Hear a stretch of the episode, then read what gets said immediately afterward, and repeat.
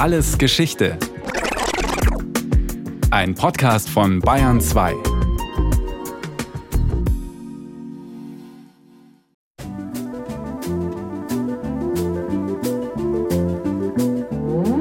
Heilig ist die Unterhose, wenn sie sich in Sonn und Wind frei von ihrem Alltagslose auf ihr wahres Selbst besinnt. Fröhlich ledig der Blamage, steter Souteränität, wirkt am Seil sie als Staffage, wie ein Segel, leicht gebläht. So würdigt der Dichter Christian Morgenstern 1905 ein Kleidungsstück, das damals ganz neu zum Repertoire der Alltagsgarderobe gehört, die Unterhose. Nach der biblischen Überlieferung bedecken bereits Adam und Eva ihre Scham mit dem Feigenblatt, doch historisch betrachtet ist die Unterhose im engeren Sinne noch sehr jung. Erst mit der Einführung der Baumwolle im 19. Jahrhundert beginnt jeder Mann und jede Frau nicht nur Unterhemden, sondern auch Unterhosen zu tragen. Die Herren noch vor den Damen. Christian Morgenstern gehört zu den Mutigen, die sich trauen, den neuen Begriff Unterhose zu verwenden. Ein Gegenstand, dessen Name ansonsten nicht genannt wird.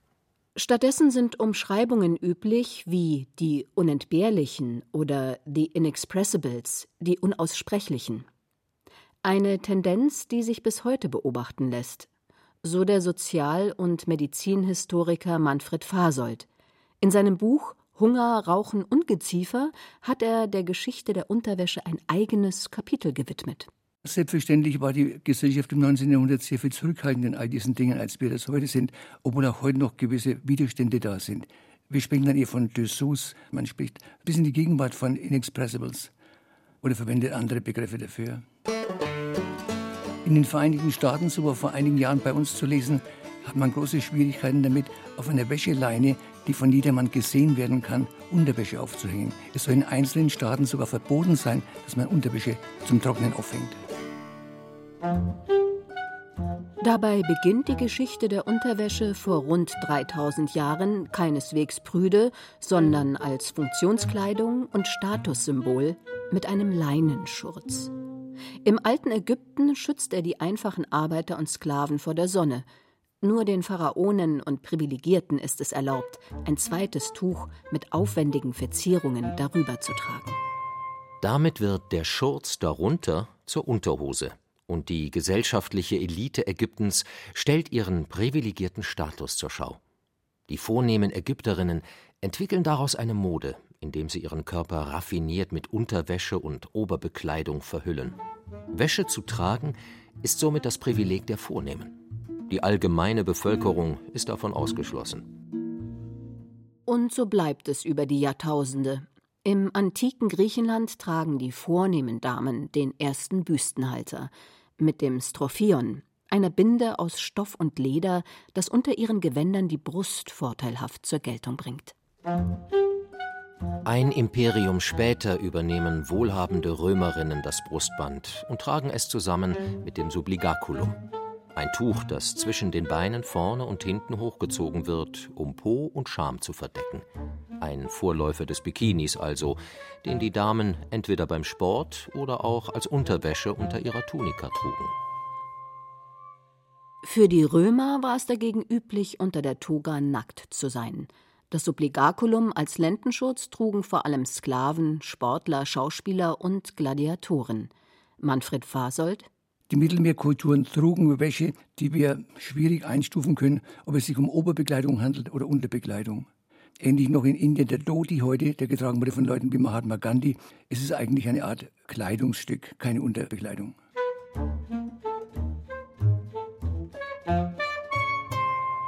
Mit dem Untergang des Römischen Reiches verschwindet die Unterwäsche komplett aus den Kulturen.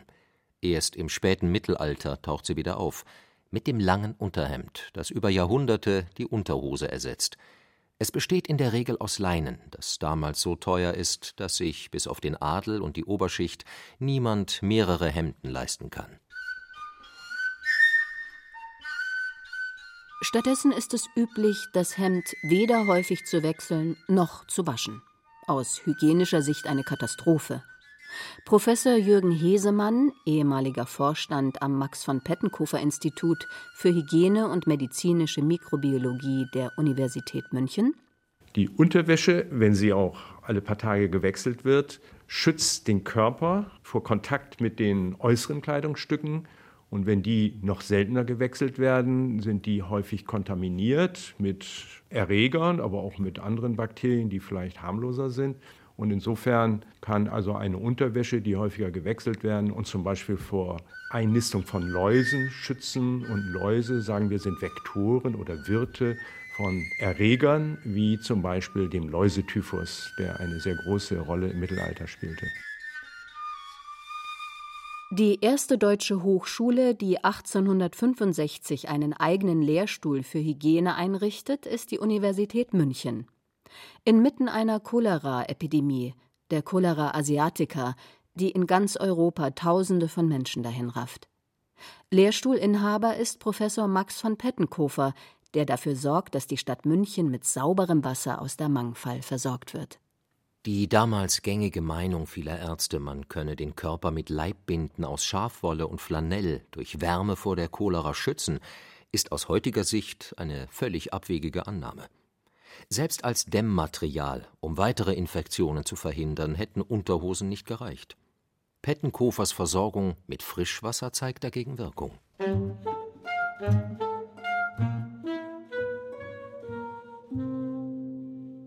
Richtige Cholera führt dazu, dass die Patienten bis zu 30 Liter Darmsekret, flüssiges Sekret, abgeben. Und das hält aus meiner Sicht eine Darmbinde nicht ab die Cholera weiter auszubreiten. Also es gab ja auch viel zu wenig Toiletten und der große Fortschritt war dann doch, dass man für die zentrale Trinkwasserversorgung und für die Abwasserkanalisation große Fortschritte erzielte, indem man es in den Städten zumindest zentralisierte und auf den Dörfern. Auch da wusste man, dass man gutes Grundwasser nur bekommt, wenn das Oberflächenwasser, das Regenwasser abgehalten wird durch eine Lehmschicht, die so halben Meter, ein Meter tiefer die Verunreinigung des Brunnens verhindert hat. Und das sind, glaube ich, die Maßnahmen, die die klassischen Seuchen eingedämmt haben. Dennoch beginnen mit der Cholera-Epidemie ab 1830 viele Menschen Leibbinden zu tragen – schon weil in allen großen deutschen Städten Geld gesammelt wird, um sie kostenlos zu verteilen. In der bayerischen Armee ist es ab 1831 sogar vorgeschrieben, sie zu benutzen. Das ist allerdings nicht der einzige Grund, warum die Unterhose sich langsam als Alltagsgegenstand durchsetzt. Die Volkskundlerin Professor Paula Lutum-Länger Warum entsteht überhaupt Unterwäsche? der moderne Mensch, Mann wie Frau des 19. Jahrhunderts, wollte als zivilisiert gelten und deshalb wollte er empfindliche und intime Stellen des Körpers schützen. Das zweite war die Scham, ein verändertes Schambewusstsein, ließ die Menschen nun ganz allgemein nackte Haut verstecken und bedecken. Und das Dritte, die Entdeckung der Bakterien, führte dazu, dass die Menschen ein stärkeres Bedürfnis nach Hygiene entwickelten und dass auch die letzten Körperausscheidungen aufgefangen werden sollten. Die Voraussetzung dafür, dass auch die breite Bevölkerung sich die bis dahin unerschwingliche Wäsche leisten kann, ist die Einführung der Baumwolle in Europa. Im Brockhaus von 1837 ist zu lesen unter allen spinnbaren Stoffen lässt sich Baumwolle am leichtesten in einen festen und gleichförmigen Faden verwandeln. Obwohl bereits 1775 in England die Spinnmaschine erfunden wird, dauert es noch, bis der neue Stoff zur industriell gefertigten Massenware wird. Erst die Erfindung der Baumwollentkernungsmaschine 1793 durch den Amerikaner Eli Whitney schafft die Voraussetzung, dass Baumwolle nun günstig hergestellt werden kann. Neben Amerika produziert vor allem Ägypten tonnenweise Baumwolle und exportiert sie nach Europa. In England entsteht ab 1806 mit der Stadt Manchester das bedeutendste Zentrum der Textilverarbeitung in Europa. Bis auch in Deutschland Baumwolle in großer Menge verarbeitet und daraus Unterwäsche hergestellt wird, dauert es dagegen noch einige Jahrzehnte. Die Erfolgsgeschichte der Unterwäsche ist ganz eng verbunden mit der technischen Erfindung des Rundwirkstuhls durch den Franzosen Fouquet. Denn seit dieser Zeit konnte man Unterwäsche Trikotagen, sie wurden gewirkt und gestrickt mit Rundwirkstühlen. Und so konnte man lange Schläuche produzieren, die dann aufeinandergelegt wurden und zugeschnitten. Vorher hatte man nur die Möglichkeit, Stoffe zu weben und diese mussten dann vernäht werden und dann wurde Unterwäsche daraus hergestellt. 1876 gründet der Schweizer Jacques Schießer in Radolfzell seine Trikotagefabrik. Vor dem Ersten Weltkrieg produziert er zu 80 Prozent für den ausländischen Markt. Er beliefert Länder wie die Türkei, Indien und Ägypten sowie den afrikanischen und asiatischen Kontinent. Dementsprechend exotisch sehen die Modelle seiner Exportkollektion aus. Paula Lutum-Lenger konnte als Ausstellungsleiterin des Hauses der Geschichte Baden-Württembergs auf das Archiv der Firma Schießer zurückgreifen. Die Produkte wurden 2016 unter anderem als Exponate in der Ausstellung Auf nackter Haut in Stuttgart gezeigt. Wenn man heute das Produktarchiv von Schießer anschaut, aus dieser Zeit, dann ist das Unterwäsche für den Mann in rosa Farbe, in hellblau, mit floralen Motiven, Blumen, auch teilweise afrikanische Motive, Männer mit Pfeil und Bogen. Schon von der Farbe und auch diese Floralmotive konnte man sich nicht vorstellen, dass zu Beginn des 19. Jahrhunderts solche Wäschestücke von einem württembergischen Mann getragen wurden. Die erste Wäsche für den deutschen Markt ist dagegen dezent in Weiß und Naturfarben gehalten so wie die Modelle, die bald in Radolfzell produziert werden. Das waren so hüftlange Trikothemden mit einer Knopfleiste über der Brust und am Strickbündchen an den Armen. Und die galten als moderne hygienische Funktionswäsche, die der Mann unter dem Oberhemd trug. Und dazu gehörte natürlich eine lange Unterhose mit einem vorne ausknöpfbaren Sattel. Und die Weite dieser Unterhosen wurde reguliert über Bänder. Ein Produkt, das ausschließlich für die Herren bestimmt ist, die nun vermehrt beginnen, Unterwäsche zu tragen. Die Kollektion für die Damen kommt erst später. Begleitet von der weltanschaulichen Diskussion unter Ärzten, welcher Stoff sich dafür am besten eignet. Während der Stuttgarter Arzt Gustav Jäger Wolle favorisiert, plädiert sein Kollege Heinrich Lachmann für Baumwolle, der Wörishofer Arzt Sebastian Kneip dagegen für Leinen. Am Ende setzt sich die Baumwolle durch. Nicht nur, weil sie billiger ist als Seide und Leinen und weniger kratzt als Wolle, sondern auch, weil sie sich leichter waschen lässt und damit hygienischer ist. Ab 1876 stattet die preußische Armee ihre Soldaten mit der neuen Baumwollunterwäsche aus, dank der die wollenen Uniformen weniger auf der Haut scheuern. Nicht nur Soldaten beginnen Wäsche zu tragen, sondern auch die Zivilgesellschaft. Manfred Fasold es fehlt uns natürlich auch an vielen Zeugnissen, um zu beweisen, dass eine Unterhose tatsächlich verwendet worden ist. Aber es gibt einzelne Beispiele, etwa Krankenhausakten oder Gefängnisakten, wo man deutlich sehen kann, was Patienten getragen haben. Und da sieht man dann deutlich, wie sich die Unterhose Schritt für Schritt langsam ausbreitet. In Nürnberg gab es 1870 eine große Pockenepidemie. Und da kamen etliche Menschen kamen ins Krankenhaus ganz unerwartet.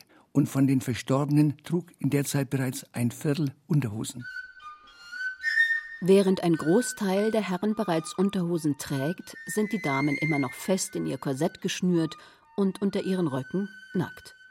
Bis auf einzelne Ausnahmen. Frauen, die zumindest beim Sport lange Unterhosen anziehen, wie Pantalons oder Pentalettes. Damit pfeifen sie auf die Konvention, nach der es bis zum Ende des 19. Jahrhunderts als verpönt gilt, wenn Frauen ihre Scham verhüllen. Nicht nur, weil in der patriarchalisch geprägten Gesellschaft die Devise gilt, der Mann hat die Hosen an, nicht die Frau, sondern auch, weil es als unschicklich angesehen wird. Manfred Fasold es wurde immer erwartet, dass Frauen die Beine geschlossen halten. Es gab eigene Reitsättel für Damen, Damensättel, wo man mit geschlossenen Beinen sitzen konnte, wenn die Männer sich breitbeinig auf die Pferde gesetzt haben.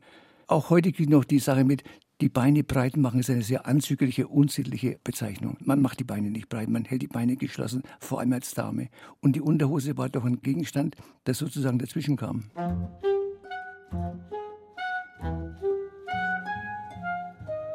Während für die Herren bereits ab 1880 auch lange geschlossene Unterhosen auf den Markt kommen, gibt es für Damen erst knappe 30 Jahre später die Unterhose ohne Schlitz.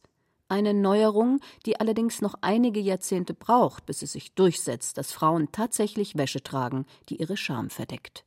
Es gab dann noch Berichte von Soldaten aus den 20er und 30er Jahren und noch später, noch aus dem Zweiten Weltkrieg, wo Soldaten in ein Dorf kamen und dort gesehen haben, wie Frauen sich breitbeinig hingestellt haben, den Rock etwas angehoben haben und Wasser gelassen haben. Man nimmt an, dass diese Frauen durchaus Unterwäsche getragen haben können, aber dann welche wie im Schlitz. Von verführerischen Dessous und hauchzarter Lingerie ist die Unterwäschenmode zu Beginn des 20. Jahrhunderts noch Welten entfernt. Auch wenn der Begriff Dessous 1907 in französischen Lexika erstmals auftaucht, ist es in Deutschland bis in die 60er Jahre üblich, weiße und naturfarbene Baumwollwäsche zu tragen. Allerdings beginnen die Modelle mit der Zeit kürzer zu werden. Paula Lutum-Länger was man auch vielleicht sagen kann, das ist, dass jede Generation und jede Zeit ihre Unterwäsche hat. Und wenn wir in die 1920er Jahre, in die Weimarer Republik schauen, dann etablierte sich Freizeitkleidung, für Fahrradfahren, für Schwimmen, für Rudern. Und entsprechend musste sich die Kleidung auch anpassen. Wenn zum Beispiel die Frauenkleidung, die Frauenröcke in den 1920er Jahren kürzer werden, also höher rutschten oberhalb des Knies, erst endeten, dann kann ich darunter keine langen Unterhosen mehr tragen, sondern dann müssen entsprechend auch die Unterhosen kürzer werden. 1920 kommt die Feinripp-Unterhose mit Seiteneingriff für den Herren auf den Markt. Ein Klassiker, der mit der Zeit ein Imageproblem bekommt, weil es als spießig gilt, ihn zu tragen. Dessen ungeachtet bleibt sie bis weit in die 70er Jahre hinein der Bestseller unter den Herrenunterhosen. Auch mangels der wenig vorhandenen Alternativen. Erst in den 80ern erweitern die Boxershorts das Repertoire und bringen mit bunten Motiven etwas Farbe in die Welt der Herrenunterwäsche. Für Frauen gibt es bereits ab 1935 nicht nur Strümpfe aus Nylon und Perlon, sondern auch Wäsche aus Kunstseide. Ab den 60ern kommen dann Dessous auf den Markt, die nicht wärmen, sondern verführen sollen. Die erste Reizwäsche. Baby Doll heißt ein US-amerikanischer Film, nach dem ein Unterwäschestück benannt wurde. Ein kurzer Pyjama. Carol Baker trägt ihn 1957 in ihrer Rolle als verführerische Kindfrau und macht ihn weltbekannt. Und jede Frau wollte jetzt auf einmal so einen Babydoll tragen. Und er kam dann in Deutschland auf den Wäschemarkt unter dem Stichwort jugendliches Nachthemd in Hängerform. So hat man dann dieses Produkt bezeichnet, um den Begriff Babydoll auch nicht zu erwähnen. Nicht nur Unterhemd und Hosen verändern sich mit Zeit, Geist und Moden, sondern auch der BH. 1920 wird der Büstenhalter als Alternative zum Korsett entwickelt. Eine Revolution. 48 Jahre später wird er von der Frauenbewegung als Sinnbild männlicher Unterdrückung geschmäht und verbrannt. Die Wäschehersteller reagieren prompt, indem sie mit dem Slogan frei, aber nicht haltlos einen luftleichten, transparenten BH auf den Markt bringen. Also da gibt es immer gesellschaftliche Trends, die aufgegriffen werden dann auch von der Wäscheindustrie. So taucht in den 1960er Jahren auch erstmals rote Unterwäsche für Frauen und Mädchen auf. Rot ist jetzt auf einmal eine Farbe, die gesellschaftsfähig wird, auch für Unterwäsche, was vorher undenkbar gewesen wäre.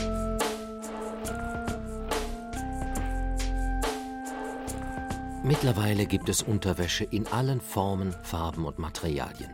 Wäsche aus Kunstfasern wie Polyester, Polyacryl, aus hochwertiger, mercerisierter Baumwolle, aus Seide und ganz neue Materialien, die besonders hautfreundlich sein sollen. Die Volkskundlerin Professor Paula Lutum-Länger es gibt auch neue Überlegungen und Entwicklungen, dass man Unterwäsche aus Milchfaser herstellt.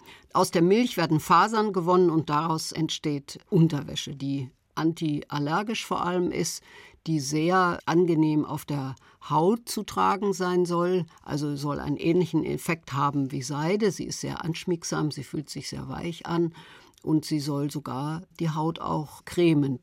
Und es gibt natürlich atmungsaktive Funktionswäsche, die vor allem bei Sportlern sehr beliebt ist. Kunstfaserhemden, die allerdings nicht unproblematisch sind.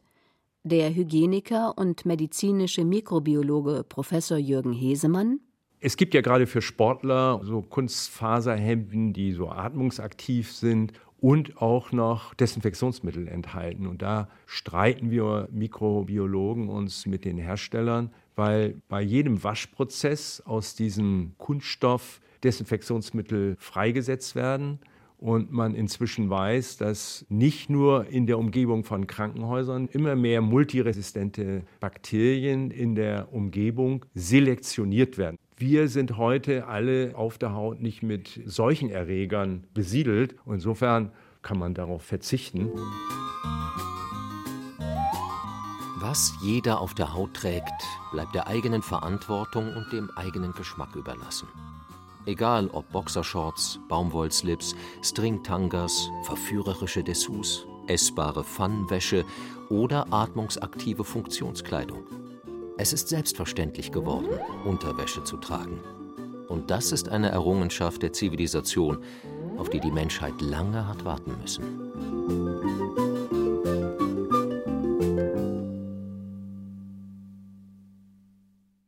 Das war Alles Geschichte History von Radio Wissen aus der Staffel Hygiene. Diesmal mit der Folge Unterwäsche von Ulrike Beck. Gesprochen haben Ditte Schupp, Herbert Schäfer und Friedrich Schloffer. In der Technik war Regina Stärke, Regie Susi Weichselbaumer und Redaktion Thomas Morawetz. Von uns gibt's natürlich noch viel mehr.